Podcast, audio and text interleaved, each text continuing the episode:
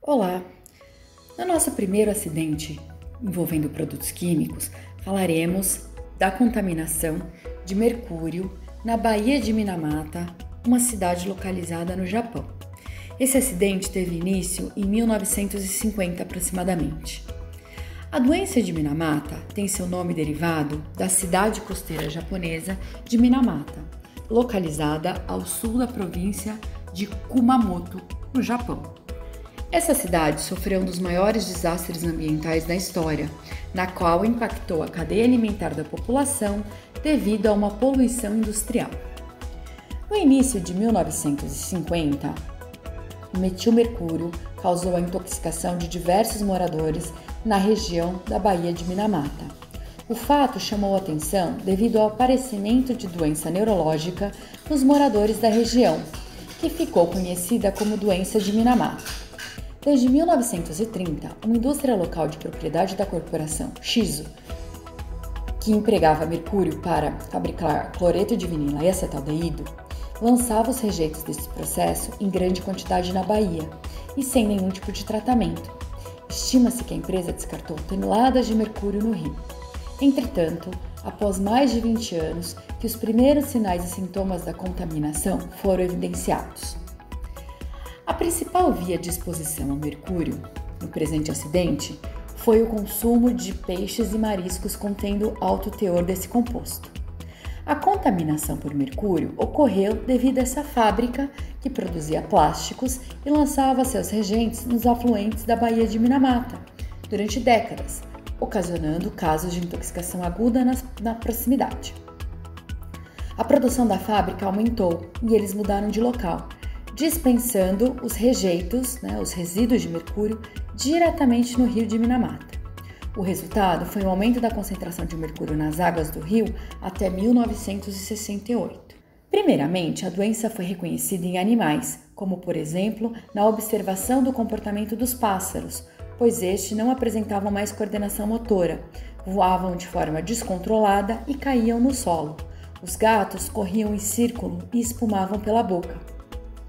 Posteriormente, a doença começou a afetar os moradores da região, mais especificamente as famílias de pescadores, pois essas faziam grande consumo de peixes e moluscos provenientes da Baía de Minamata, os quais estavam contaminados. O mercúrio é um metal líquido nobre que se apresenta nas espécies metálico elementar, em compostos orgânicos e inorgânicos, e nos estados de oxidação 0, 1 e 2. O metal é tóxico e vaporiza mesmo a zero graus Celsius. É persistente no meio ambiente e é amplamente utilizado até os dias de hoje. A preocupação com esse metal nobre somente foi despertada para o público devido às consequências da doença de Minamata no Japão.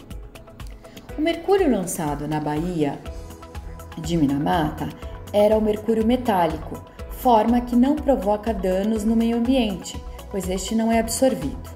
Porém, com o decorrer do tempo, o mercúrio se liga ao carbono e transforma-se em um composto orgânico, conhecido como metilmercúrio. Esta forma, sim, é absorvida. O mercúrio começa então a fazer parte da cadeia alimentar. Os peixes se alimentam de plâncton com alto teor de mercúrio acumulado, se tornando contaminados. Neste processo, a comunidade foi contaminada por viver da pesca para sobreviver, tanto se alimentando dos peixes da região como comercializando para prover o seu sustento. Com o passar dos anos, a população de peixes da região diminuiu e as pessoas e outros animais começaram a adoecer e a morrerem. A doença foi determinada como síndrome neurológica causada por sintomas de envenenamento por metilmercúrio. No entanto, os médicos só conseguiram chegar a essa conclusão após 10 anos depois do surgimento dos primeiros casos. No dia 21 de abril de 1956, uma criança de 5 anos deu entrada a um hospital com disfunção nervosa. Este foi o primeiro caso de uma série que terminavam com loucura ou morte. De início, os médicos tratavam a doença como desconhecida e contagiosa. Inicialmente, os sintomas apresentados eram fadiga, irritabilidade, dores de cabeça, falta de sensibilidade nos braços e nas, nas pernas e dificuldade de deglutição. Os sintomas mais graves envolviam distúrbios sensoriais nas mãos e pés, danos à visão, à audição, fraqueza e, em casos extremos, paralisia e morte, além de problemas nos recém-nascidos. Na época, milhares de pessoas daquela região ficaram com sequelas permanentes e outras tantas morreram.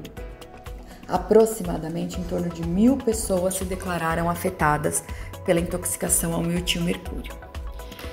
O grande problema dessa situação é que a empresa, para não ter problemas e não gerar multas, tentou negociar com as comunidades, dando quantias de dinheiro para minimizar o grave problema e não solucioná-lo. Durante vários anos, a empresa adotou este comportamento e as comunidades mantinham sigilo sobre o que acontecia. As pessoas escondiam os indivíduos doentes e não comentavam sobre o comportamento estranhos e comuns dos animais. Quando a situação começou a ficar mais evidente, o governo japonês decidiu proibir a venda dos peixes na região, ao invés de proibir a pesca. Com isso, a comunidade não comercializava a pesca, mas continuava a consumir, permanecendo assim a contaminação. A contaminação por mercúrio causa consequências físicas graves e também é transmitida geneticamente. A doença de Minamata afeta o cérebro, causa dormência nos membros, fraqueza muscular, deficiências visuais, dificuldades na fala, paralisia, deformidades e morte. O, metil, o metilmercúrio é tóxico para os fetos. Assim, uma série de número de crianças da região nasceram com deformidades. Desde o surto inicial da doença, em 1953, o número de pacientes afetados chegou a mais de 2.200 casos até o ano de 2000. No entanto, estima-se que existem pelo menos 200 mil casos suspeitos de envenenamento por metilmercúrio na região. Em março de 1973, a empresa foi responsabilizada pelo acidente ambiental com mercúrio. O governo japonês estabeleceu medidas específicas para poder cadastrar os doentes vítimas da exposição. No total, em torno de 13 mil pessoas se inscreveram para receber a certificação oficial do governo. Entretanto, apenas 3 mil pessoas foram certificadas para receberem as indenizações. Muitas vítimas sem cadastramento iniciaram os processos judiciais contra, contra o governo japonês. Somente em 2005, o governo japonês anunciou iniciativas para dar apoio às vítimas da doença. Em 2009, o governo também aprofundou medidas para auxiliar os doentes que não tinham a certificação oficial.